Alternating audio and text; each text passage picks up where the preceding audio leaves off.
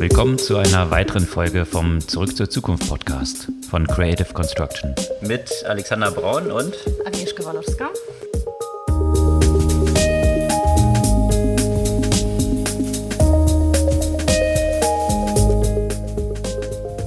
Was gab's Neues letzte Woche? Der Social Media Star hat sich wieder zu Wort gemeldet. Elon Musk ist natürlich gemeint. Und da gehen wir da rein, was eigentlich so da drin ist in seiner Twitter-Umfrage bezüglich des Verkaufs von 10% seiner Tesla-Aktien. Zumindest sind die Aktien heute schon mal kurzzeitig bei minus 8% gewesen von Tesla. Und ja, Ja, dachte ich mir schon, dass das könnte einen Grund haben, aber da gehen wir ein bisschen in die Tiefe noch rein. Ja, ansonsten gibt es so ein bisschen unerwartete vielleicht Probleme bezüglich Meta oder Facebook. Und zwar hat sich ein Unternehmen zu Wort gemeldet, dem ja die Marke Meta gehört. Und ansonsten irgendwie ist jetzt alles Meta und Metaverse, so die neueste Sau, die durchs Dorf getrieben wird. Jetzt melden sich Unternehmen nach und nach, die alle auch groß in diesen Bereich einsteigen, wie jetzt zum Beispiel auch Microsoft. Genau, kann man bald dann Clippy, die Büroklammer, dann im Metaverse begegnen. Aber ja, das ist natürlich mit Microsoft, die mit HoloLens ja schon eine Weile unterwegs sind. Es wird jetzt ein bisschen anders genannt und dann ist es wieder hip und cool. Schauen wir mal, wie es da weitergeht. Und Microsoft wurde ja auch vor nicht so langer Zeit auch mal ein Opfer der Hacker angriffen. Und zu dem Thema gab es einen interessanten Beitrag, der auf die neue Hacker-Strategie, die sich Harvest Now und Decrypt Later nennt. Und da gehen wir auch nochmal drauf ein. Und bei Decrypt sind wir natürlich auch gleich bei Krypto. Und da gibt es natürlich auch mal wieder eine Menge News. Bitcoin, glaube ich, hat auch gerade heute wieder ein All-Time-High erreicht, irgendwie bei 66.000 Dollar. Geht fleißig weiter nach oben und natürlich auch eine ganze Reihe von Meme-Tokens und auch Scams, die jetzt dort ablaufen. Da können wir ein bisschen von berichten und wie gut Bitpanda damit schon Geld verdient. Eines der wenigen Fintechs, die hochprofitabel sind und was das so mit Krypto zu tun hat. Ansonsten in diesem ganzen Fintech-Umfeld gab es auch große News von Klarna. Die haben eine ja, fast Milliarden Dollar Akquisition getätigt im Shopping-Vergleich-Umfeld und sind hier auf gutem Weg, die erste Super-App mit der Integration von E-Commerce zu werden. Unterwegs im Fintech-Umfeld ist natürlich auch N26 jetzt. Versuchen sie endlich einen Fuß in Brasilien auf den Boden zu bekommen und gleichzeitig Newbank, der Vorreiter dort in Brasilien, strebt einen Börsengang jetzt an und das mit einer astronomischen Bewertung von 50 Milliarden. Bei anderen Unternehmen im Tech-Umfeld gab es auch interessante Zahlen vergangene Woche. Etsy zum Beispiel, der, ja, wie soll man es nennen, Online-Bastelshop, geht kräftig durch die Decke, boomt von dem ganzen Engpässen im Lieferumfeld und Peloton ja, Corona oder zu Hause rumsitzen und strampeln scheint nicht mehr so attraktiv zu sein. Die sind kräftig eingebrochen und auch ein Geschäftsmodell im Immobilienumfeld. Zillow, einer der Vorreiter von der Digitalisierung von Real Estate, die sind ziemlich katastrophal zusammengebrochen, worum es sich da so dreht und was der Hintergrund ist. Was die Geschäftsmodelle von anderen Unternehmen, da bestehen gerade auch so ein paar Fragen. Und zwar haben wir ja auch schon ein paar Mal vom Clearview berichtet, ein Unternehmen, das de facto Internet nach Bilder scrapt und ja, um eine Gesichtserkennung zu ermöglichen, die dann zum Beispiel Polizei zur Verfügung gestellt werden kann. Die wurden jetzt dazu verurteilt, zum Beispiel in Australien alle Bilder zu vernichten. Und auch für ein anderes fragwürdiges Unternehmen gibt es jetzt schlechte News sozusagen. Also Pegasus haben wir auch schon von berichtet im Kontext von den Leaks, die es dort gab, rund um Personen, die, die von denen überwacht wurden im Auftrag von zum Beispiel Regierung. USA hat da konkrete Schritte eingeleitet und jegliche Geschäfte mit dieser Firma verboten, was amerikanische Unternehmen und Organisationen angeht. Ansonsten auch von der Blamage bezüglich des digitalen Führerscheins haben wir schon mal berichtet. Da werden wir jetzt nicht sehr tief eingehen auf das Thema, aber wollen euch auf einen Beitrag bei der Zeit hinweisen, der etwas länger ist und sich mit dem Thema auseinandersetzt. Finde es wert ist zu lesen. Okay, bevor wir jetzt wieder in die Themen in die Tiefe einsteigen, die kurze Erinnerung. Ihr könnt unseren Podcast abonnieren bzw. folgen. Einfach auf den Follow-Button in eurer Lieblings-Podcast-App klicken und dann erhaltet ihr die neue Folge ganz früh jeden Dienstagmorgen bei euch in eurem Podcast-Player. Was gab's denn bei Elon Musk dort vergangene Woche? Der hat mal wieder einen Tweet abgesetzt, wie das in der Regel immer dann ja. bei Elon Musk passiert. Die haben ja keine PR-Abteilung mehr bei Tesla. Brauchen sie ja nicht. Ja, genau. Wobei vielleicht bräuchten sie die, um, ich glaube, sie haben sie sogar und versuchen den ab und zu auch ein bisschen zu steuern. Das ist ja nur ein bisschen. Äh, nee, schwierig. haben sie tatsächlich nicht. Der hatte, der, hatte, der hatte mal okay. äh, diesen ganzen Bereich eingestellt, weil äh, er es ja auch nicht für sinnvoll erachtet, irgendwie mit den Medien zu sprechen und äh, das okay. letztendlich die Audience, die er hat, mit ich weiß nicht wie viel, 50 Millionen Followern oder sind es noch mehr? Ja, 59, glaube ich. Ja. Ja. Also von daher, ich glaube, das Sprachrohr, was er hat, ist größer als sämtliche Mainstream-Medien irgendwie so sein könnten. ja, und Elon hat ja gleich einen der neueren Tools von, von Twitter genutzt. Und zwar eine Umfrage gestartet. Hast du abgestimmt, Alex? Ich habe abgestimmt, ja. es gab nämlich zwei mögliche Optionen. Und zwar hat er dort gefragt, ob er, und das war natürlich mal wieder sehr smart von ihm aufgegleist, vor dem Hintergrund der ganzen Diskussionen rund um Reichensteuer und Steuer von Milliardären überhaupt. Das hat er so als Entry Point genommen und gesagt, wie wäre es denn, wenn ich 10% meiner Aktien verkaufen würde an Tesla. Und ja, das, um hier meiner Verpflichtung für die Gesellschaft quasi so nachzukommen, also so quasi so ein bisschen gefärbt und unter Steuern zu zahlen. Und ja, dann konnte man da abstimmen, ob man dafür ist oder dagegen. und er hatte gesagt, dass er sich dann auch an das Outcome dieses Votums halten würde. Und das ist natürlich schon mal was Neues, ja. Irgendwie 12 Milliarden von Tesla-Aktien bewegen zu können und da live dabei zu sein, das mitzuentscheiden, das ist ja sicherlich ein Novum in diesem ganzen Umfeld, oder? Ja, und das Ergebnis ist natürlich auch nicht überraschend, ne? dass deutlich über 50 Prozent dafür gestimmt haben, dass er die Aktien verkauft. Ja, das sind so, ich glaube, 57 Prozent waren es dann am Ende und das hatten, glaube ich, zwei Millionen oder so abgestimmt. War das richtig? Ja. So am Ende. Also, und das wohlgemerkt, ich glaube, in 24 Stunden oder so. Also in sehr kurzer Frist auf jeden Fall. Das sieht man so ein bisschen die Reichweite, die Elon Musk natürlich hat. Und da waren sämtliche Experten und Experten in Anführungsstrichen natürlich dann auch sehr schnell dabei, das einzuordnen. Also Scott Galloway ist da sicher nie zu schade, auf jedes medienwirksame Twitter-Event aufzuspringen und hat dann gleich seine Einordnung der Situation zum Besten gegeben und gesagt, naja, damit wird ja offensichtlich, dass Elon Musk selbst weiß, dass die Tesla-Aktien absolut überbewertet sind und jetzt eigentlich nur ein bisschen Cash machen will und deswegen eigentlich diese Aktien verkaufen möchte. Und ja, das, das war so eine Einordnung. Die andere ging dann halt rund um diese Gerechtigkeitsdiskussion, Steuern und Milliardäre. Aber ich habe einen sehr guten Artikel gefunden, der das tatsächlich etwas realistischer einordnet. Und eigentlich nochmal deutlich macht, was für ein Genie Elon Musk zumindest, was ja PR und das Management seines Twitter-Accounts angeht, weil die Erklärung ist eine viel einfachere. Elon Musk hat eigentlich kaum Geld. Ja, er ist der reichste vom Wohlhaben her Mensch der Welt mit über 300 Milliarden, aber das ganze Geld steckt eben in Aktien oder auch in Aktienoptionen. Und hier ist er natürlich der größte Shareholder unter anderem bei Tesla und hat mit Tesla einen Vertrag, der ihm so gut wie kein Geld einstellt einspielt, sondern ein Vertrag, der aber über Stock-Optionen ihm die Möglichkeit gegeben hat, bis zu 55 Milliarden an Stock-Options zu verdienen. Und das ist natürlich, die Dimension hat es noch nie gegeben. Und das war natürlich aber auch an sehr ambitionierte Entwicklung des Tesla-Kurses geknüpft. Und so wie sich die Aktie entwickelt hat, hat er sämtlicher dieser Benchmarks genommen und hat jetzt sehr große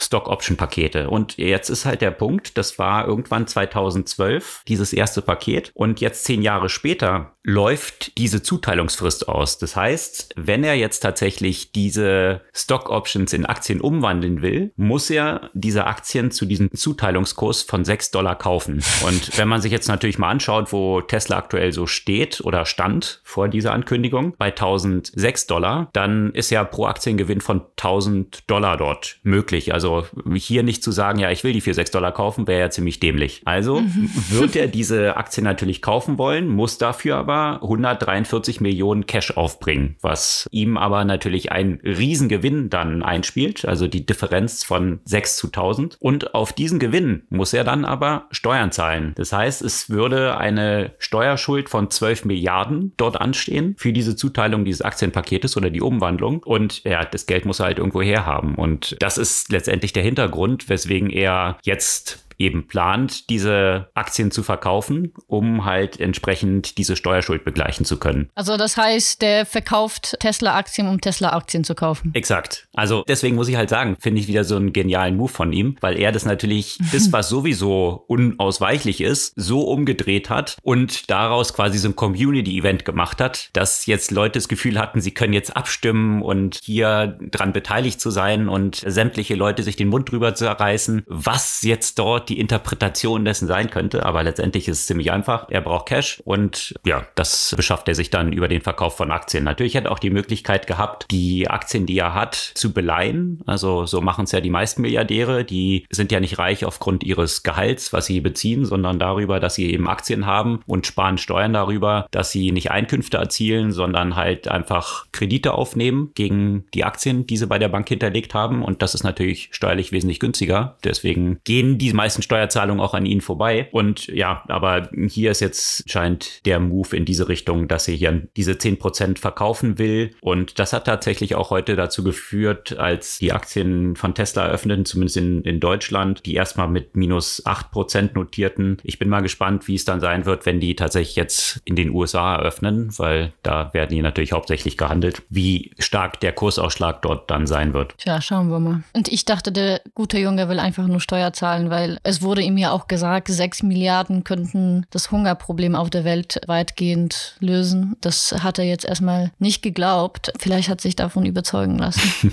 Ja, aber das, das ist wirklich, das ist natürlich wirklich diese Talentiertheit, ja. Also das, diese Community entsprechend immer wieder anzufeuern und letztendlich wird es gehen jetzt viele davon aus, vielleicht den Tesla-Kurs noch weiter befeuern. Also nicht einbrechen lassen, sondern eigentlich noch mal mehr Aufmerksamkeit verschaffen. Und das ist ja die Hauptwährung, die diesen Kurs gerade so treibt. Schauen wir mal. Wie steht es eigentlich um die Aktien von Facebook bzw. Meta? Sagen wir mal so, die sind auch so ein bisschen gestiegen, aber wenn man es mal vergleicht, sind sie natürlich extrem niedrig bewertet. Also vor dem Hintergrund von den Profits, die sie erwirtschaften, das Multiple, was sie auf ihren Gewinn haben, ist weit davon entfernt von anderen Tech-Unternehmen. Also von daher wird diese negative Prämie mit eingepreist, die Facebook aufgrund des sehr belasteten Namens hat. Also sie sind jetzt bei so einem Revenue- und Gewinn-Multiple wie sonst so Tabakkonzerne. Also Passend. von daher, genau, ist Facebook da durchaus durchaus dort angelangt und letztendlich wahrscheinlich auch ein bisschen Versäumnis des Boards, weil als Aktionär würde man ja schon bei so einem profitablen Unternehmen ein bisschen anderes Multiple von seinem Investment erwarten. Hm. Ja, der belastete Name, der ja weg soll, stößt nur so auf kleine Problemchen. Ich dachte auch mir schon, so Meta klingt jetzt nicht nach so einem ausgefallenen Namen, den sich noch bisher keiner überlegt hat. Und tatsächlich gibt es ein Unternehmen, die heißen so die Meta PC Company und die haben mir auch tatsächlich noch vor einiger Zeit Zeit die Marke Meta in den Vereinigten Staaten registriert. Und ja, jetzt, wo es äh, bekannt wurde, dass Facebook an dieser Marke interessiert ist, äh, steigt der Preis ja auch entsprechend. Und die haben ja auch gesagt, die geben die Marke gerne für 20 Millionen Dollar ab. Ja, das ist, äh, kann ja Facebook ja aus dem Taschengeld sozusagen bezahlen. Allerdings. Und wäre sicher für so einen, so einen kleineren Laden auch interessanter Weg an Geld zu kommen, nicht wahr? Aber finde ich so ein bisschen verwunderlich, dass man sowas nicht schon vorher eigentlich geregelt hat, weil natürlich so sobald so eine Ankündigung stattgefunden hat, geht der Preis natürlich ja auch nach oben, weil Facebook sicherlich nicht jetzt zurückrudern kann und sagen, hm, nee, wir nennen die Firma dann doch nicht mehr Meta. Feta. Reta, oder was? Oder Keta. Keta, ja. Ich weiß nicht, ob das eine gute Idee ist. Auf jeden Fall versucht da ja auch der Gründer von der Meta PC auch so ein bisschen Kapital draus zu schlagen mit so ein paar auch lustigen Kurzvideos, in der er ankündigt, so im Zuckerberg-Style, dass äh, wir ja hart irgendwie gearbeitet haben und es ist Zeit, dass man irgendwie neue Wege einschlägt und dazu braucht man einen Namen und ab heute heißen wir Facebook.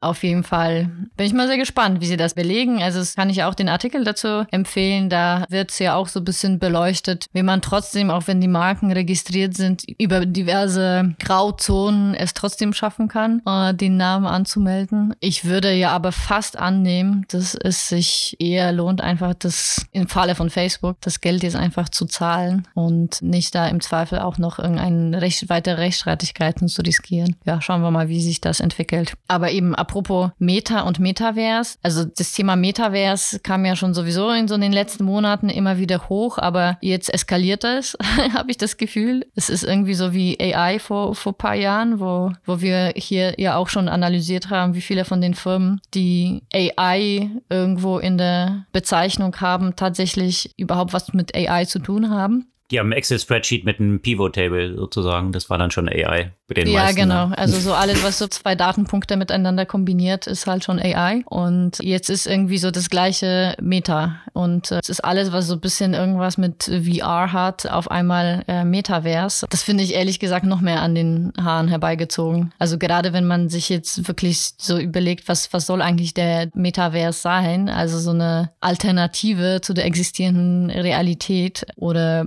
quasi so eine eigene Welt, dann ist es schwierig, alles, was jetzt einfach nur ein Avatar hat, finde ich, jetzt so gleich als Metaverse groß zu bezeichnen. Aber offenbar ist das jetzt nötig. Vor allem, weil es ja auch eine, eine Reihe von Unternehmen gibt, die tatsächlich mit den Produkten, die sie hergestellt haben, schon ziemlich nah an, an sowas wie Metaverse sind. Ob das jetzt ein Fortnite ist, ob es ein Roblox ist. Also da sind schon wesentlich mehr Komponenten gegeben mit Bands und, und DJs, die da in virtuellen Welten auftreten, bis zum Gaming und, und so weiter halt. Also viel mehr Aspekte als jetzt nur ein Unternehmen, was äh, irgendeine VR-Brille hat. Aber okay, ja. ist jetzt halt der neueste Hype. Ja, und auf den Hype äh, steigen dann auch alle, auch große Unternehmen ein. Also gut, dass Microsoft auch schon länger in dem Augmented und Virtual Reality Umfeld arbeitet, ist jetzt auch nichts Neues. Und auch, dass sie versuchen, ähnlich wie Facebook, äh, das Thema auch über die Arbeitsumgebung ja auch zu pushen, ist jetzt auch im Falle von Microsoft natürlich ja auch nicht überraschend. Also die haben auch diverse Erweiterungen, vor allem jetzt hier im Kontext von Teams, angekündigt, ja, die letztendlich auch darauf darauf abzielen sollen, die virtuelle Arbeitsumgebung, die man im Moment ja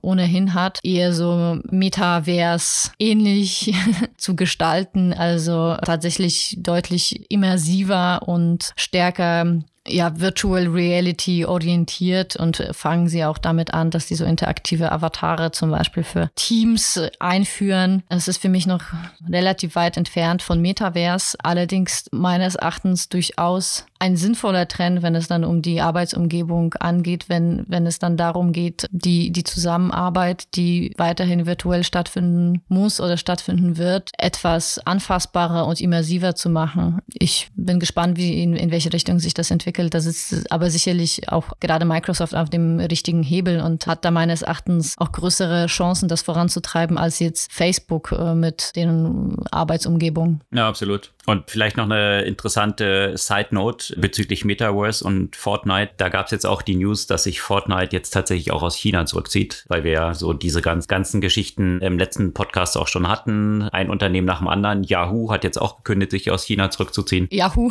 interessiert das noch jemanden? Ja, genau. Ich weiß auch nicht. Keine Ahnung, was sie in China noch hatten, ja. Aber anyway, vielleicht auch nochmal auf den News-Cycle aufgesprungen, gesagt, jetzt gehen wir auch aus China, genau. dann kriegt Yahoo endlich mal noch ein bisschen Coverage.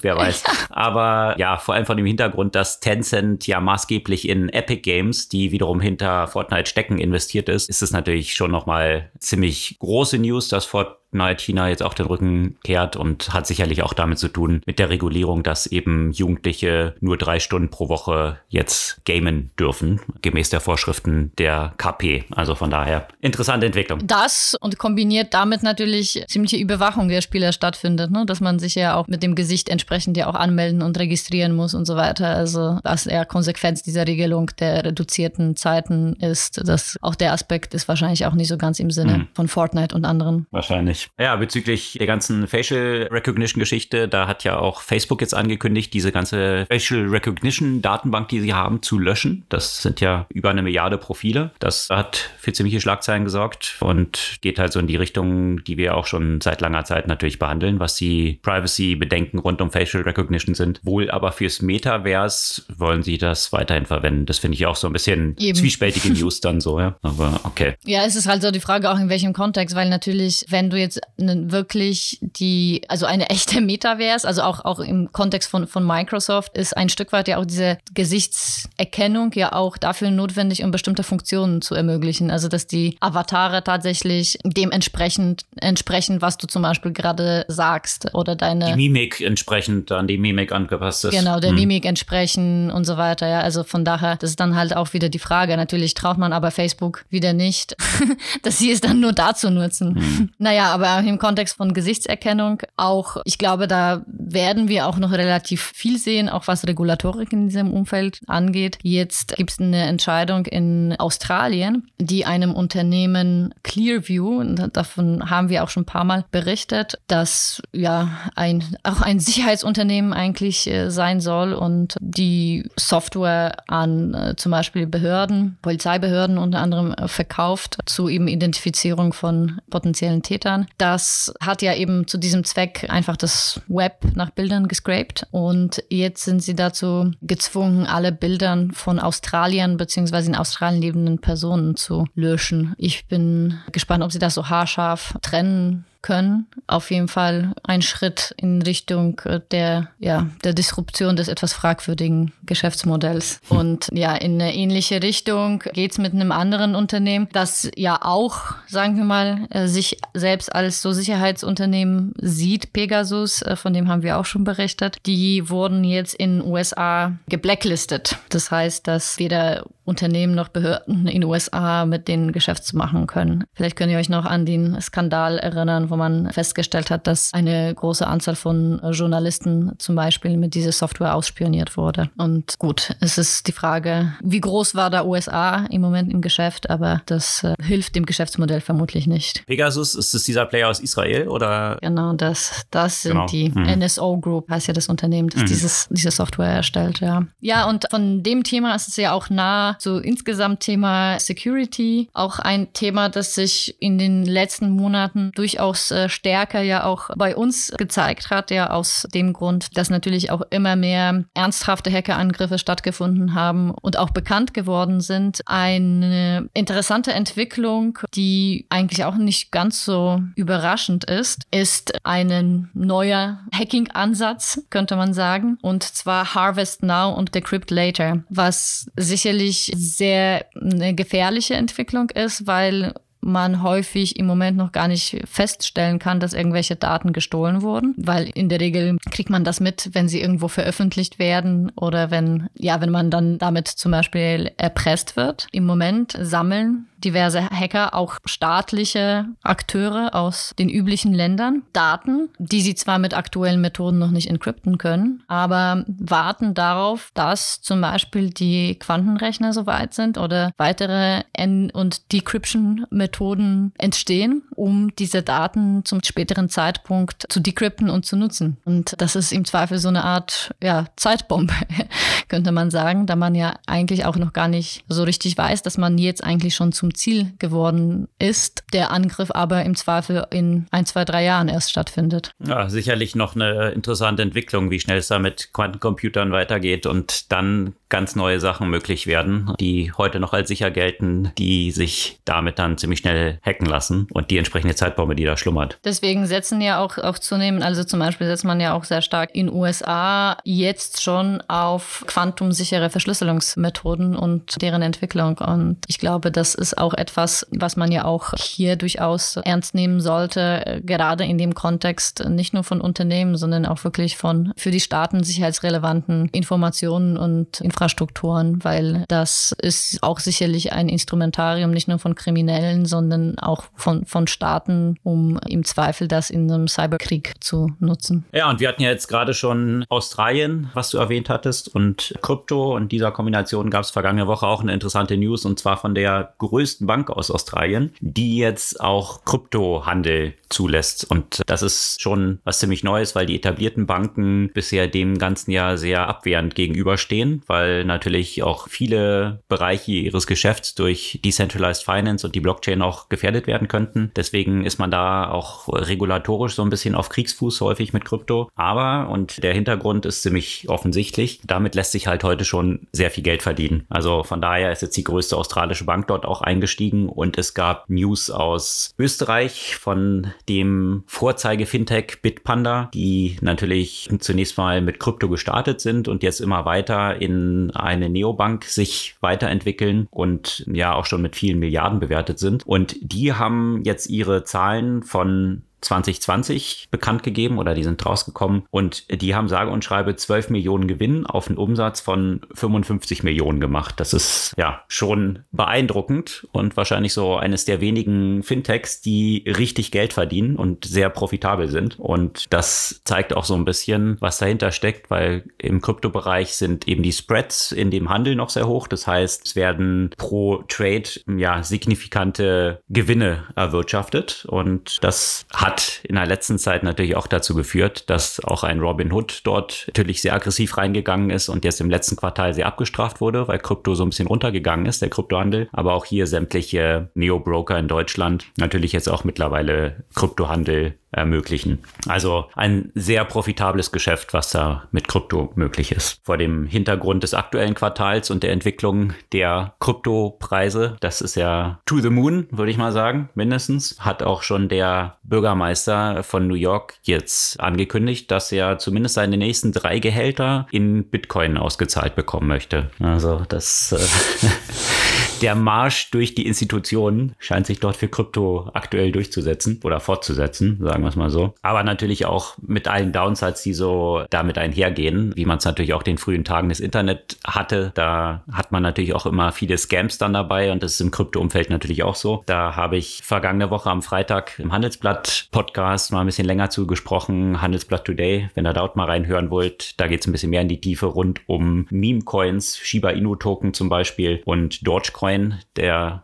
wiederum der Favorite Coin von Elon Musk natürlich ist und ja, äh, faszinierend dort. Ja, also äh, Shiba vielleicht nur ganz kurz zum Hintergrund. Äh, da ist jetzt eine Wallet aufgetaucht oder bekannt geworden, wo eine ganze Menge Shiba-Tokens drin liegen. Der Besitzer oder die Besitzerin dieser Wallet hat vor gut einem Jahr 8000 Dollar in Shiba-Tokens investiert. Die sind jetzt 4,2 Milliarden wert. Also in ja, 400 Tagen 8000 Dollar zu 4,2 Milliarden zu machen, ist doch eine ganz ansehnliche Rendite, die natürlich diesen Hype dort auch weiter treibt und auch eben Scams treibt. Da war Squid Game, ich weiß nicht, ob du davon gehört hast, ein Token ausgegeben worden und der ist auch über mehrere Millionen Prozent in wenigen Tagen dann eigentlich gestiegen. Und das Endergebnis war, dass sich dann die Initiatoren dieses Coins mit 3,4 Millionen Dollar, die dort eingezahlt wurden, aus dem Staub gemacht haben. Also letztendlich das Ganze war nur tatsächlich ein reiner Scam. Und ja, da solltet ihr auch vorsichtig sein. Sicherlich ist das kein, dieses ganze Krypto-Umfeld muss man auch vorsichtig sein, was dort äh, diese ganzen Meme-Tokens und, und solche Trades angeht. Natürlich ein hochriskantes Spiel. Ansonsten im etwas etablierteren Bereich, raus aus diesem Krypto, Klarna, da gab es auch interessante News und zwar haben sie eine Akquisition von fast einer Milliarde, die sie ausgegeben haben für eine Shopping Engine, also ein Preisvergleichs-Engine, die sie gekauft haben. Und da kristallisieren sich jetzt sehr deutlich die Pläne raus, dass Klarna immer mehr zu einer Super-App werden will. Also Super-Apps kennt man ja so aus China, wo die klassischen Payment-Apps immer größer geworden sind und natürlich auch viele andere Bereiche des täglichen Lebens integriert haben, ob das jetzt Uber-Buchen war, ob das Bezahlungen im Offline-Umfeld anging, ob das Reisebuchung anging, also alles in einer App. Und das möchte jetzt eben Klarna ganz deutlich hier auch auf den Markt bringen. Andere Player wie PayPal und so weiter sind ja auch schon etwas in diese Richtung gegangen. Die ganzen Buy Now, Pay Later Player, Affirm versuchen das ja auch. Also sicherlich ein interessanter Kampf, der hier jetzt abläuft und Wettbewerb. Mal schauen, ob man das, das, was in China schon so gut funktioniert, ob sich das so eins zu eins auch auf die westlichen Märkte übertragen lässt. Ja, das ist sicherlich noch die Frage. Da gibt es ein paar interessante Artikel zu, die wir auch in unseren Show Notes posten. Da könnt ihr gerne noch ein bisschen nachlesen, wenn euch dieses Thema Super App interessiert. Ich finde es ja gerade bei, bei Klarna ziemlich interessant, dass sie da jetzt in, immer stärker eben eben in, in die E-Commerce-Richtung gehen, aber auch vor einer Weile, ich weiß gar nicht, was daraus geworden ist, die haben ja auch angekündigt, dass die so im Reisebereich ja auch äh, unterwegs sein wollen, auch mit irgendwie so Reisebuchung und so weiter. Also da bin ich ja auch mal, mal gespannt, weil E-Commerce ist so, ja, so am nächsten dran. Das ist, äh, es ist ein, sicherlich so ein logischer nächster Schritt, zumal sie ja auch schon überall integriert sind und die Informationen ja auch von Kunden auch darüber haben, wo sie eigentlich einkaufen. Ich frage mich, was so die nächste Erweiterung sein wird. Also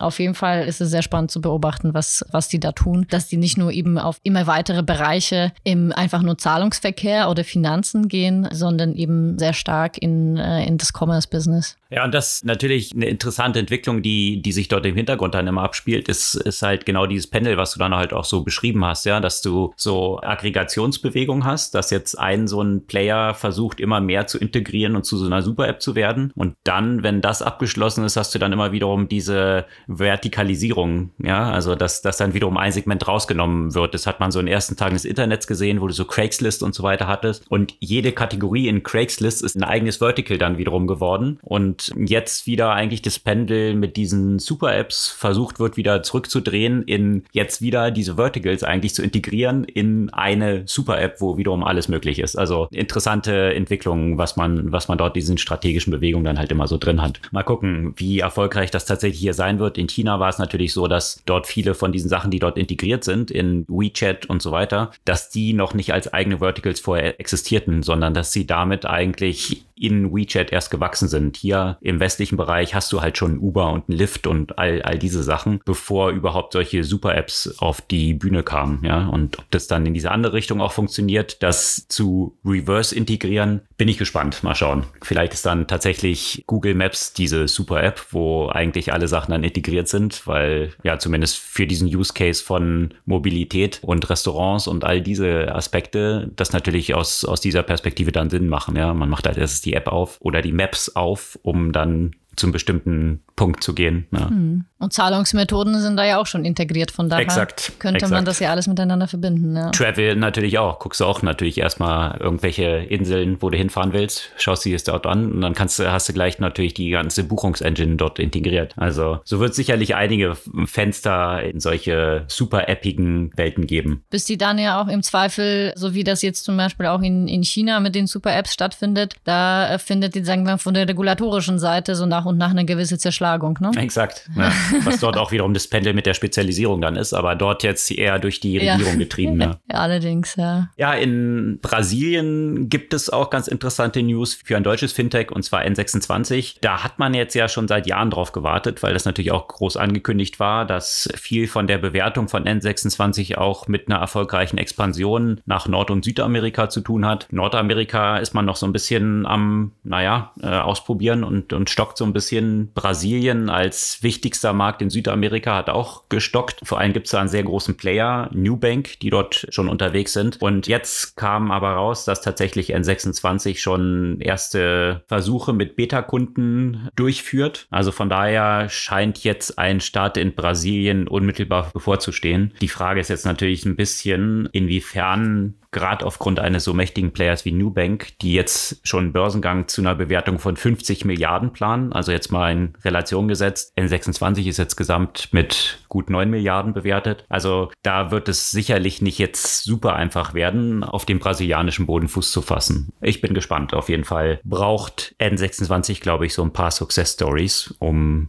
sich gegen viele solcher großen Player wie jetzt ein Revolut und ein Newbank dort auch auf dem globalen Markt durchzusetzen. Ja, da frage ich mich ja, was dann wirklich so der USP und der Mehrwert ist, ja, weil klar, in Deutschland, als sie gestartet sind, war das schon ein gewisses Novum, dass du eine Bank hattest, die eine akzeptable User Experience hat. Das Spektrum der Dienstleistungen aber bei N26 ist jetzt nicht gerade weltbewegend und wenn man sich ja aber auch so eine Maturity von auch von dem brasilianischen Markt, da durfte ich ja von nicht so langer Zeit auch mal so ein, an so einem Treffen mit gerade lustigerweise mit brasilianischen Fintechs teilnehmen und fand es eigentlich interessant, dass der Markt in vielerlei Hinsicht, naja, weiter fortgeschritten ist, gerade was so Fintechs angeht und dass einige von den Problemen, die wir auf dem deutschen Markt im Banksystem haben, so auf gewisses Unverständlich gestoßen mhm. sind. Ja, das Typische mit so Wachstumsökonomien, ja, dass da so ein gewisses Leapfrogging da schon, schon stattgefunden hat und die eigentlich weiter sind in, in vielerlei Hinsicht als wir. Und von dieser Perspektive frage ich mich, hat da N26 genug zu bieten? Ja, bin ich auch gespannt. Ich kann die von dir geschilderte Story durchaus bestätigen. Wir haben bei mir im Haus ein Pärchen aus Brasilien, die hier wohnen. die haben auch gesagt, als sie hier vor vier, fünf Jahren nach Deutschland gekommen sind, die konnten ihren Augen nicht trauen, wie halt hier so Banking Services funktionieren. Also in Brasilien sind, sind halt auch die etablierten Banken schon viel weiter, als, als es hier die meisten Banken sind. Also das war für sie echt ein eye-opening Moment sind. Und ja, bin mal gespannt, wie es dann dort weitergeht. Dieses Leapfrogging in Brasilien. Ob Deutschland dort aufholt und N26 dann natürlich dort Paroli bieten kann. Es gab vergangene Woche auch noch eine ganze Reihe von News, natürlich von vielen Tech-Unternehmen, die noch ihre Quartalzahlen bekannt gegeben haben. Positiv herausgestochen hat dort absolut Etsy. Etsy ist so diese, für die, die es nicht kennen, wie soll man sagen, also so Maker-Community und Maker-Shop. Genau, Maker-Community. Davanda gab es in Deutschland, vielleicht kennen das einige noch. Die gibt es, glaube ich, gar nicht mehr. Ne? Nee. Das war so die Copycat von Etsy. Genau. Und Etsy eben ermöglicht als Maker-Community, was wiederum ein bisschen eingedeutscht bedeutet, da können Leute selbst ihre Decken basteln oder was auch immer sie gerne so handwerklich herstellen und dort als eigene Items dann verkaufen und ihren persönlichen Shop haben, ohne jetzt so große Merchants zu sein. Also handgemachte Artikel.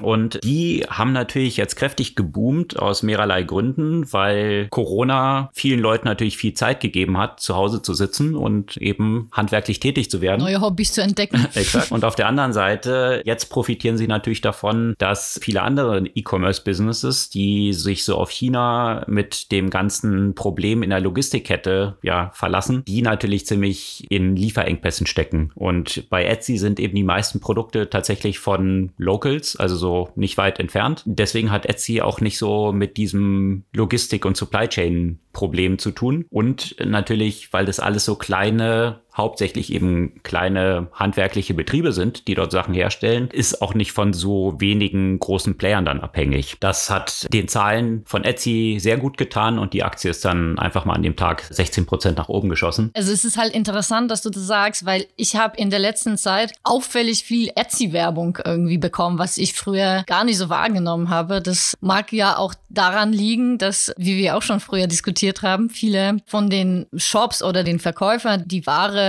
verkaufen, die aus China erstmal geliefert werden muss oder aus Asien geliefert werden muss, deutlich weniger auch in die Werbung investieren, weil sie ja auch nichts verkaufen können. Und äh, das ist ja bei Etsy umgekehrt. Fand ich interessant, weil ich mich echt gefragt habe, wo kommt auf einmal die ganze Etsy-Werbung bei mir?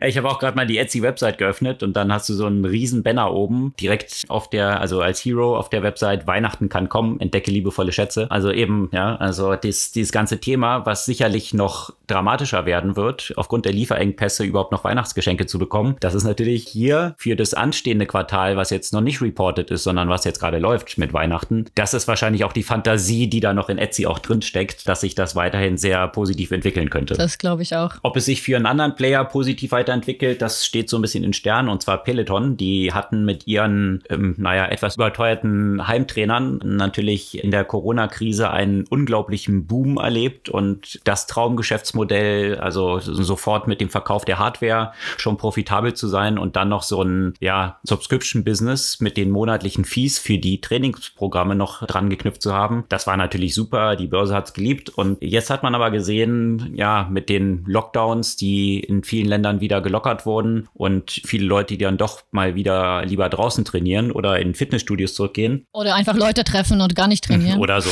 Ja. In Restaurants endlich mal wieder in Restaurants sitzen genau. und sich auf das Training vorbereiten. Das äh, hat die Aktie überhaupt nicht gut getroffen. Also Peloton hat ziemlich desaströse Zahlen abgeliefert und die Aktie ist kräftig eingebrochen. Ich habe so ein paar Peloton-Aktien, hatte die aber, bevor diese Zahlen rauskamen, entsprechend so ein bisschen gehatcht und eine ganze Reihe von Putz auf diese Aktien gekauft. Und ja, die Putz haben es ganz gut rausgehebelt, dass ich hier trotzdem in der Position positiv bin. Aber ja, das sind halt so diese Wirren jetzt von solchen Unternehmen, die natürlich ganz spezifisch von diesen Lockdowns auch profitiert haben. Und ja, da hat es ja in der vergangenen Zeit schon so ein paar von diesen Krisengewinnlern gegeben, die jetzt entsprechend abgestraft wurden. Auch richtig abgestraft wurde ein anderes Unternehmen und zwar Zillow. Zillow ist in den USA ziemlich groß. Hier kennt man es nicht so, aber die haben den Immobilienmarkt ziemlich umgekrempelt, weil sie von diesem klassischen, ich habe meinen Makler und der vermittelt mir die Immobilien und hat eigentlich auch nur Zugriff auf diese ganzen Daten, die dahinter stecken, so ähnlich wie es früher in der Reisebranche der Fall war, die Reisebüros, das zu demokratisieren und allen Leuten diese Informationen um Immobilien zugänglich zu machen. Also man konnte dann immer so in Google Maps quasi schauen, wie viel kostet das Haus neben einem oder das auf der anderen Seite der Straße. Das haben sie so transparent gemacht. Und ja, interessanterweise ist der Gründer Gründer auch der gleiche, der auch Expedia gegründet hat. Also diese Transparenz, die vorher wenigen Agenten nur zugänglich war, dem Massenmarkt zugänglich zu machen. Und Zillow hat sich dann auch so weiterentwickelt, dass sie Immobilien selber angekauft haben, um sie dann wiederum zu verkaufen mit Gewinn. Und das wurde mehrere Jahre jetzt so als das neue revolutionäre Modell gehypt. Und ja, die Aktie ist auch ganz gut gelaufen. Und jetzt war es aber ein absolutes Desaster. Sie mussten bekannt geben, dass sie über 500.000 Immobilien gekauft haben, die mittlerweile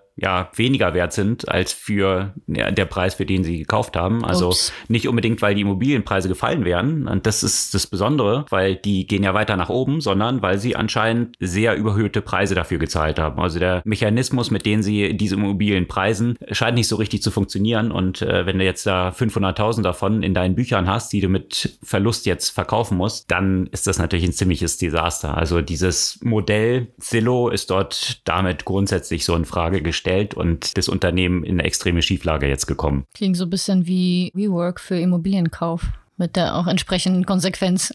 Naja, die Idee ist ja ganz interessant, ja, weil das Ziel ist, du hast so ein, so ein extrem illiquides Wirtschaftsgut wie eine Immobilie und du hast natürlich als Verkäufer extreme Probleme, wenn du dort dann umziehen willst und kaufst eine neue Immobilie, das mit der Zeit dann genau zu matchen, ja, dass du genau zu dem Zeitpunkt des Verkaufs, wo du dann schon deine neue Immobilie hast und das halt etwas liquider zu machen und zum ganz bestimmten Zeitpunkt das Geld in Cash zu haben und schon dir die neue Sache kaufen zu können. Das ist natürlich sehr attraktiv eigentlich so aus Kundenperspektive, aber scheint jetzt als Businessmodell noch nicht wirklich so zu funktionieren.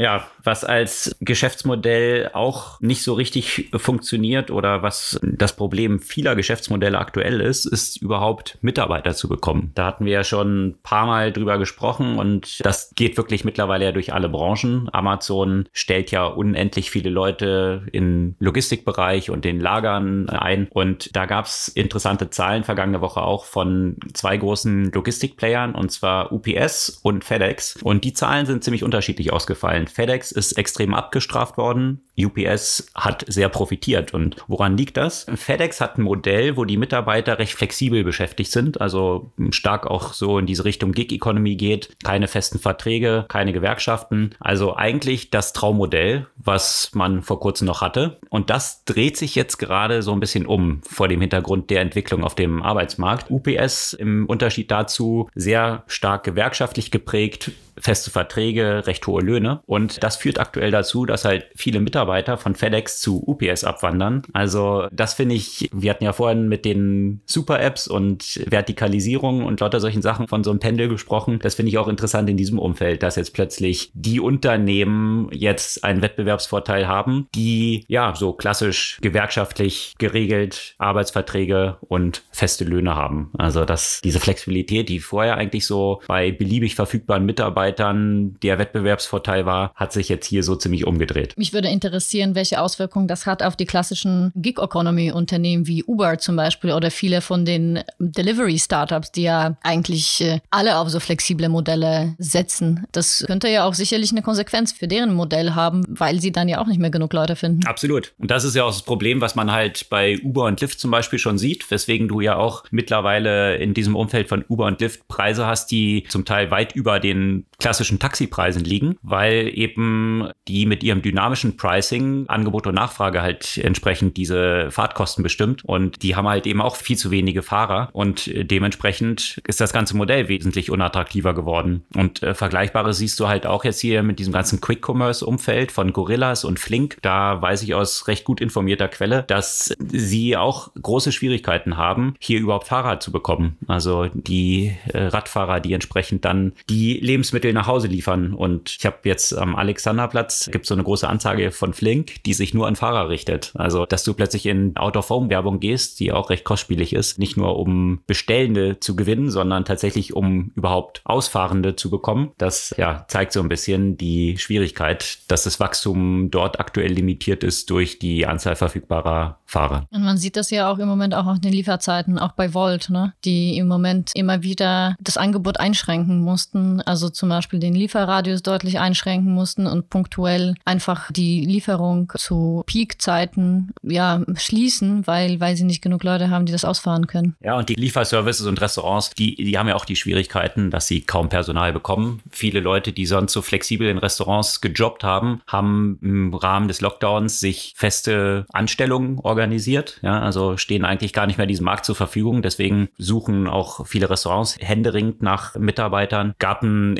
interessanten Artikel, da hatten wir vergangene Woche, glaube ich, auch schon mal von berichtet von McKinsey rund um diese ganze Problematik, The Great Attrition, also große Anzahl von Mitarbeitern, die auch planen zu kündigen. Und vergangene Woche gab es auch nochmal einen interessanten Artikel, eine Umfrage, dass etwa vier Prozent der Befragten ihren Job aufgrund ihrer Kryptogewinne an den Nagel gehängt haben.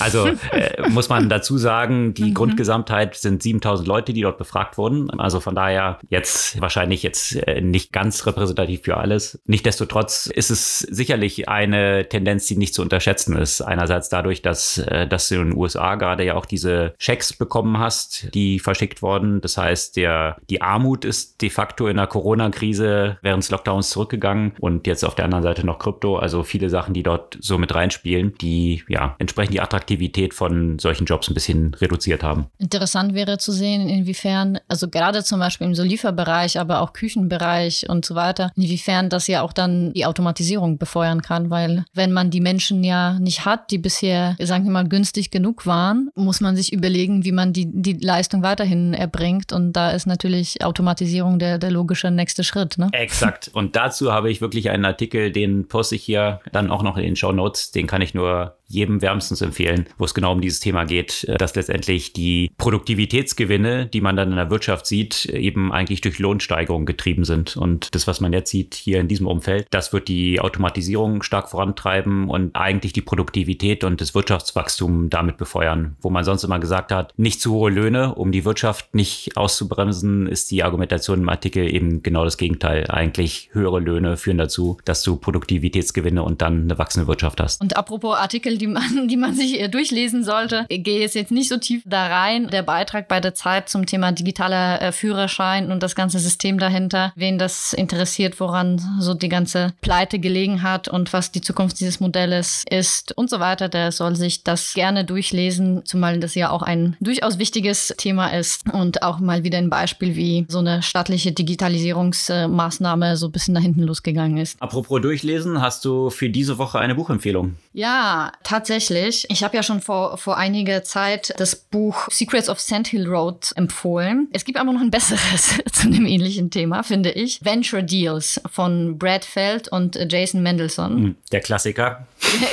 das habe ich jetzt erst aber gelesen, die vierte Auflage. Es würde mich echt interessieren oder ich, ich hätte es echt gerne, dass jemand auch so ein Buch mit Fokus Deutschland oder zumindest Europa schreiben würde, weil es ist natürlich super spannend und man kann sich daran viel vieles abgucken und vieles lernen. Wenn das dann aber sehr stark auch in so steuerliche und auch rechtliche Themen geht, ist es natürlich sehr stark USA-orientiert. Deswegen für die Gründer hier, keine Ahnung, vielleicht hören uns irgendwelche erfolgreiche Gründer und VCs und dann, dann schreibt doch bitte so ein passendes Buch dazu. Würde ich auch gerne empfehlen. Absolut. Von der Mechanik lässt sich ja viel übertragen, dass halt viele, gerade auch diese internationalen oder amerikanischen VCs ja mittlerweile auch Deutschland und Europa so einen Fokus genommen haben, was früher ja auch eher schwierig war. Aber ja, diese ganzen steuerlichen und regulatorischen Themen sind natürlich noch eine besondere Herausforderung, die sich nicht so eins zu eins übertragen lassen. Also hiermit eine Buchempfehlung und ein Aufruf, ein neues Buch zu schreiben. Das soll es für diese Woche gewesen sein. Sämtliche Themen, über die wir gesprochen haben, posten wir wie gehabt in den Shownotes unseres Podcasts und natürlich auf unserer Podcast-Blog-Seite. Und wir freuen uns natürlich über eure Kommentare, euer Feedback und auch Bewertungen auf den gängigen Podcast-Plattformen und freuen uns natürlich auch, wenn ihr kommende Woche wieder dabei seid. Zeit. Bis dann.